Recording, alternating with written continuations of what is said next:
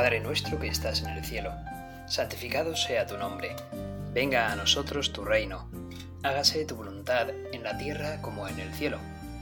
Danos hoy nuestro pan de cada día, perdona nuestras ofensas, como también nosotros perdonamos a los que nos ofenden. No nos dejes caer a tentación y líbranos del mal. Amén.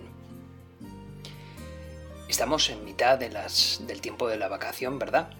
Estamos en algún momento en el que quizás algunos de vosotros ya hayáis tenido vuestras vacaciones, otros las vayáis a tener ahora, las, las estéis teniendo ya, y algunos de vosotros quizás estéis ahora trabajando, tengáis una semanita después, o la hayáis tenido antes. Bueno, pues ese tiempo de vacación es tiempo también para ir descubriendo cómo el Señor sigue actuando en nuestras vidas, cómo el Señor se transfigura delante de nosotros.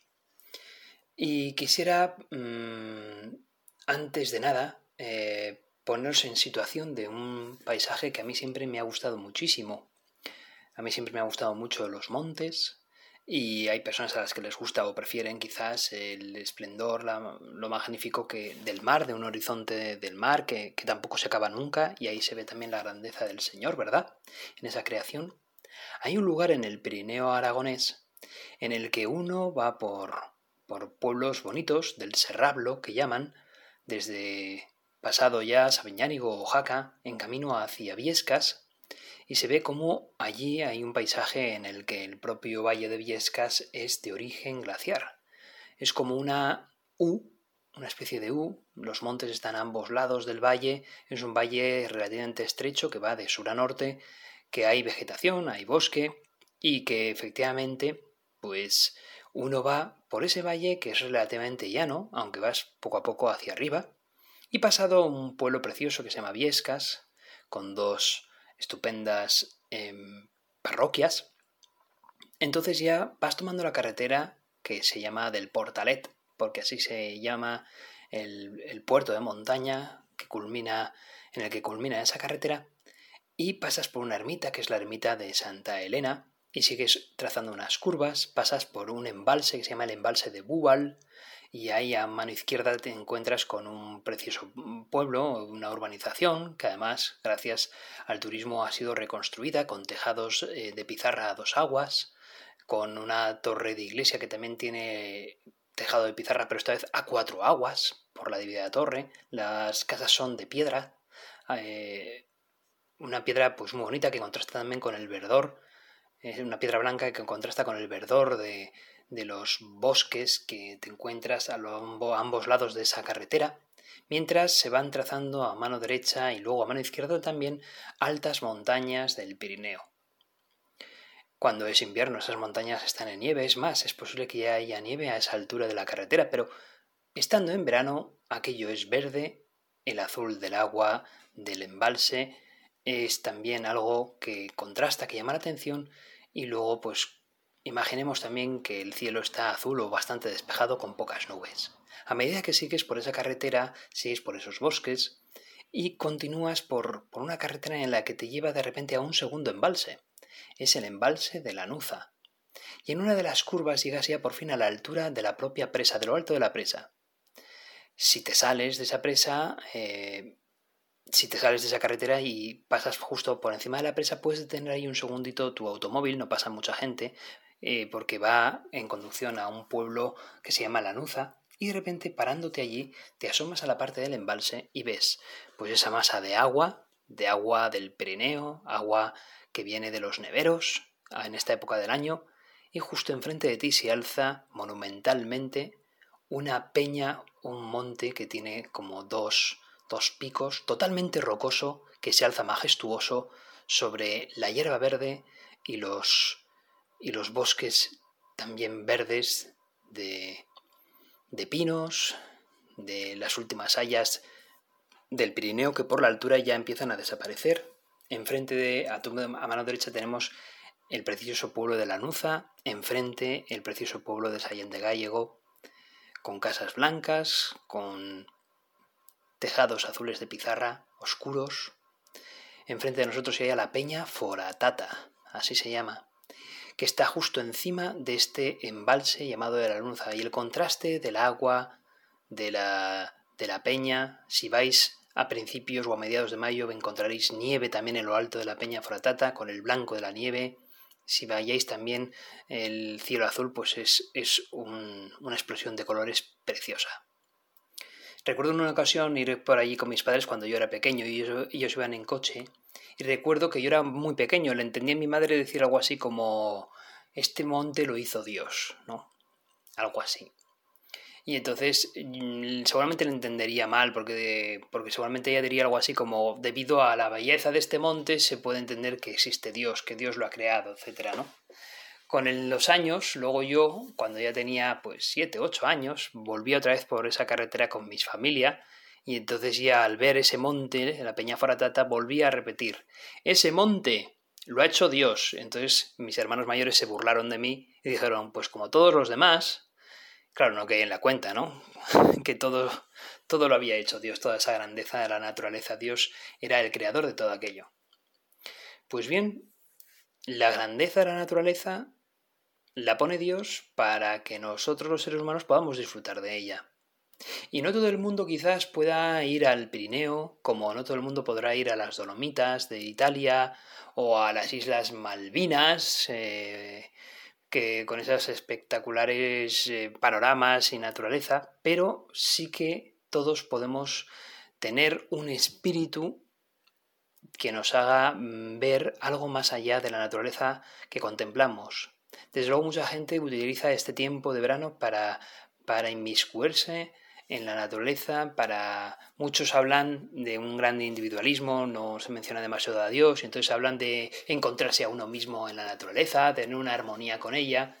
Bueno, qué duda cabe que la naturaleza es bonita y que el hombre busca lo bello y lo bonito, y que todo lo bello y lo bonito ha sido provocado y creado por Dios. En realidad, los seres humanos buscamos a través de la belleza de la naturaleza, en realidad buscamos a Dios. Y Cristo, mm, en el día de hoy, en la fiesta de la transfiguración, él quiso transfigurarse delante de tres de sus discípulos, precisamente para que hallásemos también el esplendor de Dios en él. Hay personas que no tienen la posibilidad de ver estos paisajes tan bonitos. Recuerdo en una ocasión a un sacerdote jesuita navarro. Este hombre lleva muchísimos años viviendo en el Gujarat, en la India, en un estado llamado Gujarat, desde de donde era también, por ejemplo, Mahatma Gandhi. Y, recuerdo que en una ocasión eh, pude estar con él y, y él vive en una misión que es totalmente urbanita. Es en una población que se llama Ankleshwar, que está en el sur del Gujarat, entre Bombay y Ahmedabad, y, aquello era, mm, a pesar, era muy llano, entonces tampoco había tanto panorama o perspectiva, no te podías subir a una colina para ver qué era lo que podías ver allí. Sin embargo, si te subías a una colina, tampoco el paisaje iba a ser bonito. ¿Por qué? Porque había mucha fábrica, había contaminación, había muchas casas que no eran precisamente bonitas. Él había sido destinado allí y antes de esa misión había tenido otra que sí que estaba en la jungla de la India y que había unos bosques impresionantes en esa jungla. Y él disfrutaba enormemente de la visión de esa naturaleza preciosa, abrupta de la jungla india, y de repente pues fue destinado allí para llevar un colegio en mitad de esas poblaciones y para llevar también una especie como de escuela técnica, donde los propios indígenas indios desgastados pudiesen desarrollar sus habilidades, pudiesen aprender oficios y luego tener mejores puestos de trabajo. Una labor social y también pues evangelizadora y de educación. Recuerdo en una ocasión que este sacerdote, muy amante de la naturaleza, que disfrutaba un montonazo de los montes, yo decía para mí mismo, pobre hombre, ¿no? No puede nunca ya contemplar un solo monte con lo que él disfruta viéndolos. Eh, para ir a ver un buen río tiene que desplazarse unos cuantos kilómetros por esas carreteras horribles de la India donde hay un tráfico atroz. ¿Qué va a hacer este hombre, no? Y yo recuerdo que comentó en una ocasión, entonces yo rezándole al Señor sobre estas cosas, decía, ya sé, Señor, me acabas de dar luz. A partir de ahora todos estos niños a los que voy a atender en esta escuela, en este internado, sus risas, sus sonrisas, sus miradas de inocencia, estos van a ser mi paisaje. Señor, tú ofreces grandes virtudes a aquellos que se acercan a ti en la oración. Y ofreces también ese don del Espíritu Santo, el don de la piedad, que puede ver eh, a través de, un panorama bonito de la naturaleza, puede verte a ti, ese toque creador tuyo, pero también lo ve a través de las personas. Personas que pueden creer en ti o no, la mayoría de esos niños, en principio, no creían en ti, Señor, no sabían quién eras tú, no eran cristianos. Ellos recibían esa educación por parte de los jesuitas de un modo gratuito, sin obligarles a que fuesen eh, evangelizados. Lo hacían los jesuitas por amor a ti, en plena libertad. Y sin embargo, ese sacerdote jesuita supo descubrirte a ti en esos paisajes. De algún modo, Señor, tú te transfiguraste en la vida de este hombre. Tú te hiciste presente te haces presente, Señor, en la naturaleza, pero te haces presente también en las acciones buenas que hacen los seres humanos. Te haces presente en las sonrisas de aquellos que nos rodean. Señor, tú te transfiguras delante de nosotros cada día.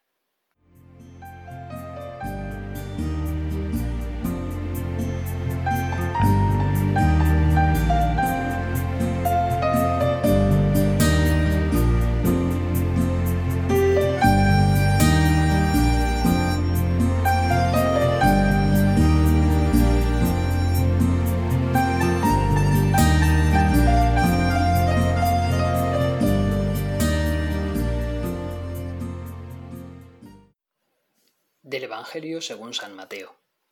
En aquel tiempo Jesús tomó consigo a Pedro, a Santiago y a su hermano Juan, y se los llevó aparte a una montaña alta. Se transfiguró delante de ellos y su rostro resplandecía como el sol, y sus vestidos se volvieron blancos como la luz. Y se les aparecieron Moisés y Elías conversando con él. Pedro entonces tomó la palabra y dijo a Jesús, Señor, qué bien se está aquí si quieres, haré tres tiendas, una para ti, otra para Moisés y otra para Elías. Todavía estaba hablando cuando una nube luminosa los cubrió con su sombra, y una voz desde la nube decía Este es mi Hijo, el amado, mi predilecto. Escuchadlo. Al oírlo, los discípulos cayeron de bruces, llenos de espanto. Jesús se acercó y tocándoles les dijo Levantaos, no temáis. Al alzar los ojos, no vieron a nadie más que a Jesús solo. Cuando bajaban de la montaña, Jesús les mandó, No contéis a nadie la visión hasta que el Hijo del Hombre resucite de entre los muertos. Palabra del Señor. Gloria a ti, Señor Jesús. Es muy interesante este pasaje del Evangelio porque Jesús a los pocos días de anunciar su pasión, sus sufrimientos en ese Calvario, ha querido llevarse a Santiago, a Juan y a Pedro al monte Tabor. Allí Jesús se transfigura delante de ellos, precisamente para hacerles ver que tras el sufrimiento y la cruz, lo que va a llevarles ese camino del sufrimiento y de la cruz va a ser a la gloria, un sufrimiento y una cruz, por supuesto, porque se le seguimos, porque le seguimos a Jesucristo. No un sufrimiento y una cruz al margen de Cristo, sino eso sí que es una verdadera tortura. No, un sufrimiento y una cruz precisamente para la gloria de nuestro Señor Jesucristo. Tú, Señor, te transfiguras delante de todos estos discípulos tuyos. Fue conveniente para ti que te manifestases a, estos discípulos en la, en la gloria de tu claridad. Precisamente te transfiguraste delante de los tuyos. Te transfiguras delante de los tuyos, delante de nosotros, Señor, que queremos seguirte a ti. Solo te puedes transfigurar delante de aquellos que te buscan con un corazón limpio, con un corazón sano, con honestidad.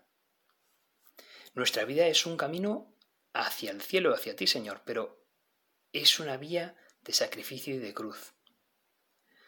Por eso, hasta el último momento, nosotros hemos de aprovechar a luchar contra corriente. Y es posible que también llegue a nosotros esa tentación de querer hacer, pues eso, compatible la entrega que nos pides tú, Señor, con una vida fácil, quizás aburguesada. como la de tantos otros que viven con el pensamiento puesto exclusivamente en cosas materiales. ¿No hemos sentido frecuentemente nosotros la tentación de creer que ha llegado el momento de convertir el cristianismo en algo fácil, de hacerlo confortable, sin sacrificio alguno, de hacerlo conformista con las formas cómodas, elegantes y comunes de los demás, y con el modo de vida mundano? Pues nos dice San José María Escribá, pues no es así. El cristianismo no puede dispensarse de la cruz. La vida cristiana no es posible sin el peso fuerte y grande del deber. Si tratásemos de quitar esto a nuestra vida, nos crearíamos ilusiones y debilitaríamos el cristianismo. Lo habríamos transformado en una interpretación muelle y cómoda de la vida. No es esa la senda que tú nos enseñaste, Jesús. Los discípulos seguramente quedarían totalmente desconcertados tras ese anuncio de tu pasión, Señor, y sin embargo, condujiste a tres de ellos para que te acompañasen en la agonía de Getsemaní, pero los mismos te habían acompañado ya antes a la cima del monte Tabor, para que contemplaran tu propia gloria, Señor. Allí les mostraste en la claridad soberana tú esa ese reflejo de, tu verdadero espíritu, de tu verdadera naturaleza divina. Lo mismo harías en Getsemaní, mostrarías tu verdadera naturaleza humana. Tú, Señor, eres verdadero hombre, pero es que también eres verdadero Dios. Y así lo manifiestas en el monte Tabor.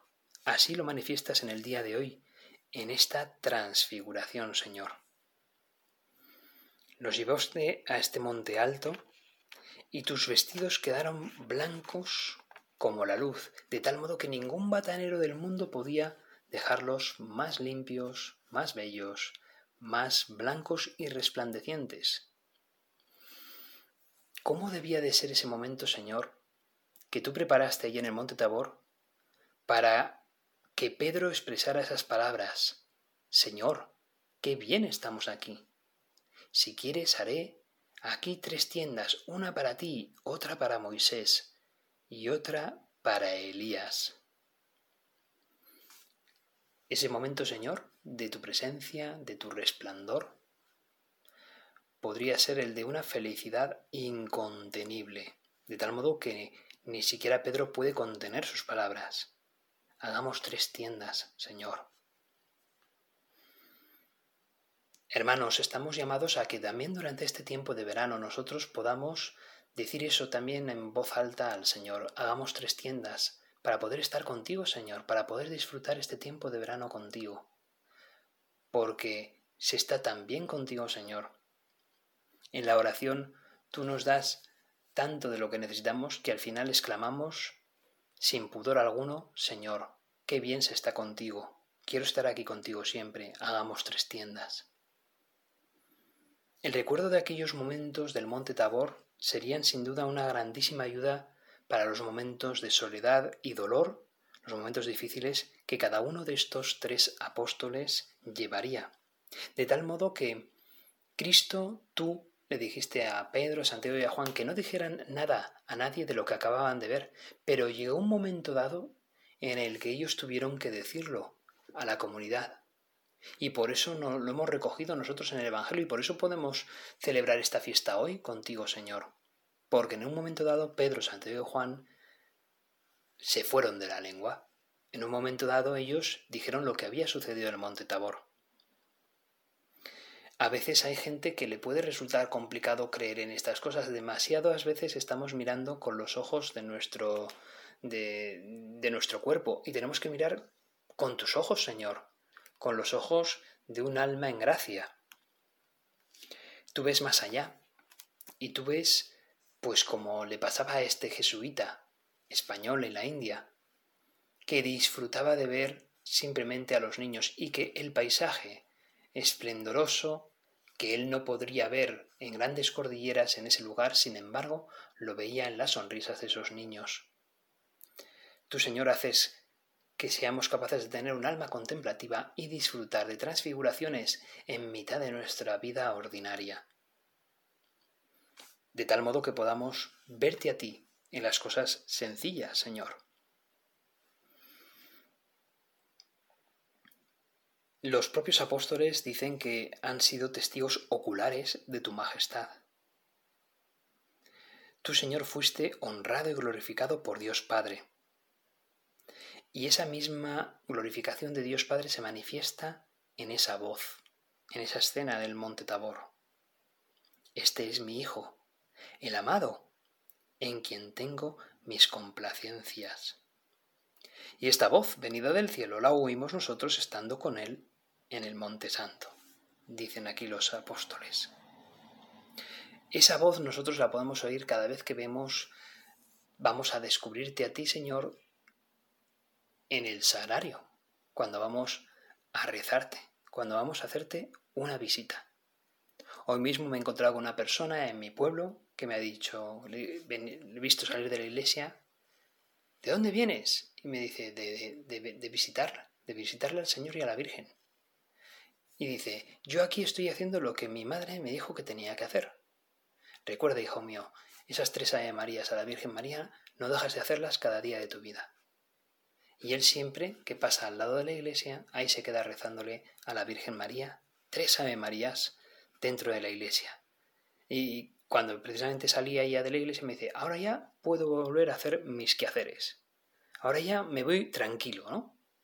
Qué maravilla, Señor, tener esa necesidad de ti de querer entrar en tu iglesia, de querer rezarte a ti en el salario o a una imagen de la Virgen. Señor, así me alimenta siempre la fe de los que vienen a visitarte. La transfiguración es un misterio del rosario, un misterio precisamente en el que se manifiesta tu gloria, Señor. Si en el monte Tabor estos tres apóstoles decían, qué bien se está aquí, hagamos tres tiendas. ¿Qué será, Señor, cuando nos toque el momento de, de estar en tu reino? ¿Cómo será ese disfrute, Señor? ¿Cómo será tu cielo si somos capaces de decir en el monte Tabor hagamos tres tiendas?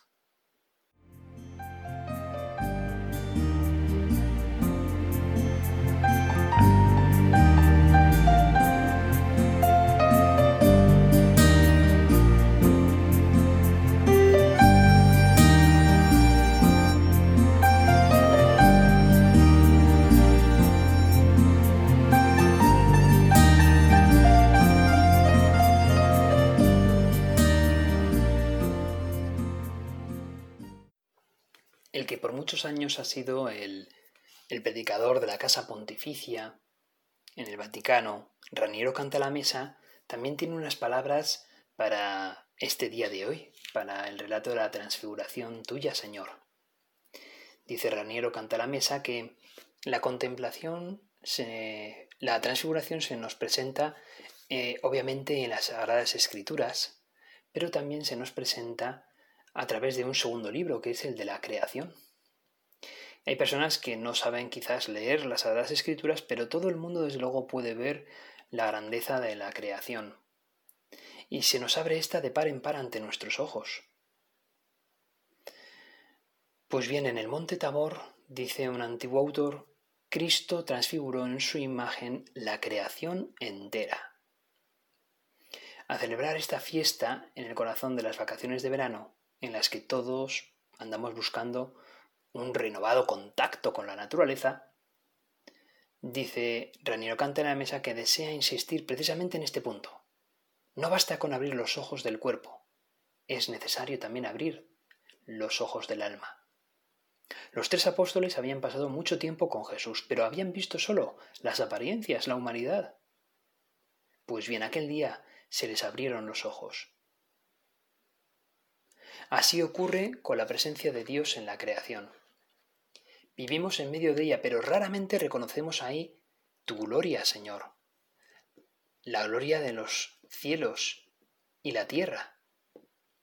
Pensamos solo a veces en utilizar para nuestro propio beneficio esas cosas creadas, esa naturaleza, para disfrutar de una manera material de todo eso.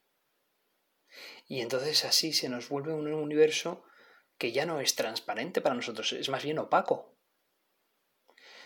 Hay de hecho una frase que aclara esto en la Sagrada Escritura, en el libro de la sabiduría. Dice, eso es una necedad de los hombres. Las vacaciones de verano son una ocasión para poner precisamente remedio a esa necesidad, a esa necedad. Existe una dimensión religiosa de las vacaciones que se evidencia por su propio nombre. Las ferias, los días de fiesta. En el sentido originario eran días libres dedicados al culto de la divinidad en la antigua Roma es el sentido que el término tiene también hoy en el uso litúrgico. El término inglés holidays, vacaciones, holidays, literalmente significa días santos. En un salmo Dios se dirige a los hombres y dice, Deteneos, sabed que yo soy Dios. Salmo 46, versículo 11, Deteneos, sabed que yo soy Dios. Pero podríamos traducirlo de la siguiente manera. Tomaos una vacación, dice en la vulcata latina, vacate. Tomaos una vocación para descubrir la única verdad que importa, que existe un Dios y que tú, precisamente tú, existes en presencia de este Dios. No es necesario ni sería posible para todos, como decíamos antes, ir a lugares magníficos donde se ve el esplendor de la naturaleza y de la creación. Pero también es verdad que cada lugar tiene su fascinación y su belleza. Un campo de trigo, una viña, una flor, una mariposa volando. Basta con abrir los ojos del corazón. La fe es un poco como la poesía y el arte en general. El poeta y el pintor, cuanto están bajo la inspiración, transfiguran todo aquello sobre lo que se posan sus ojos. Van Gogh era capaz de descubrir la belleza hasta en una silla de paja, con una pipa apoyada en ella. Los cielos y la tierra están llenos de su gloria, pero no pueden por sí solos vaciarse.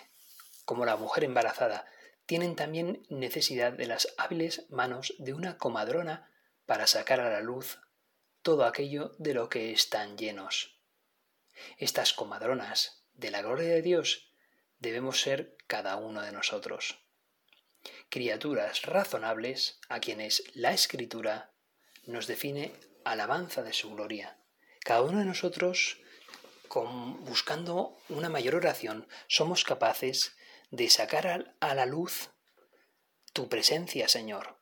Nos has hecho capaces de ser personas religiosas. El ser humano es un ser religioso, es capaz de verte a ti en las cosas sencillas que se nos presentan día a día, en la contemplación de un cuadro o en la contemplación de la misma naturaleza, Señor. Tú nos has dado el don de la piedad para ver tu transfiguración, incluso para ver tu gloria aún en mitad de los sufrimientos y de las cruces que podamos tener en el día a día. Este es mi Hijo amado en quien me complazco. Nosotros somos capaces también de complacernos en ti, Señor, de verte a ti, de verte más allá, de descubrir que no es un mundo opaco para nosotros, que es un mundo que se transfigura, un mundo transparente. Somos capaces de ver con ojos de fe, Señor, que estás, tú, que está tu cuerpo presente dentro de ese sagrario al que vamos a visitar en la iglesia. Que obedeciendo a nuestras madres, que nos dicen, oye, tres Ave Marías cada día de tu vida a la Virgen, entra en la iglesia y rézale y verás cómo tu día cambia. Pues obedezcamos a esas buenas madres que nos han ido dando esos consejos a lo largo de nuestra vida. Porque efectivamente allí es cuando, con los ojos de Dios, nuestro corazón se va transfigurando y vamos viendo a ti, Señor, en las cosas pequeñas, ordinarias, en los detalles que quizás pasan desapercibidos para los ojos mundanos, pero no para los que te siguen a ti, Señor. Lo mismo, cualquier pequeño o gran sufrimiento que nosotros podamos padecer por Cristo, nada será comparado con la gloria que nos espera. El Calvario tiene que estar unido al día de hoy, al monte Tabor. No olvidéis, hermanos, que cada sufrimiento que podáis tener en vuestra vida va a tener una recompensa muchísimo mayor. Vamos a descubrir la gloria del Señor A cada calvario le corresponde un tabor mayor. Es así. Tú, Señor, has hecho que seamos incluso capaces de ofrecer nuestras pequeñas cosas para el bien de la Iglesia y tu propia voluntad, Señor. Tú eres capaces de hacernos también trabajar por nuestra propia redención, a pesar de que la hayas realizado tuya. Cada vez que el sacerdote eleva la sagrada forma en esa Eucaristía, ahí estás, Señor. Cada vez que el sacerdote, justo antes de hacer esa, esa consagración tuya, Señor, en el altar, diga, levantemos el corazón, levantémoslo con los ojos de un corazón con fe. Y cuando podamos tener ciertas dificultades o incluso hasta dudas, vamos a pedirte a ti, Señor, ese don de la contemplación y de la piedad, para poder disfrutar cada instante de la Eucaristía que nos ofreces cada día, que es el mayor de los tabores que nos has ofrecido, Señor. La Eucaristía es el verdadero tabor. No lo olvidemos, hermanos. Tú, Señor, nos has puesto delante de nosotros grandes ejemplos para imitar, para seguir y para descubrir que a cada calvario le corresponde un tabor mayor. uno de los mayores ejemplos que nos has dado, Señor, ha sido el de la Virgen María, tu madre y nuestra madre. Ella no estuvo en el tabor y sin embargo sí estuvo en el Calvario, pero disfrutó de un tabor cada día de su vida cuando disfrutaba de estar contigo, Señor. Ayúdanos a ver también así nuestra propia fe. Dios te salve María, llena eres de gracia, el Señor es contigo. Bendita tú eres entre todas las mujeres y bendito es el fruto de tu vientre Jesús. Santa María, Madre de Dios, ruega por nosotros pecadores, ahora y en la hora de nuestra muerte. Amén.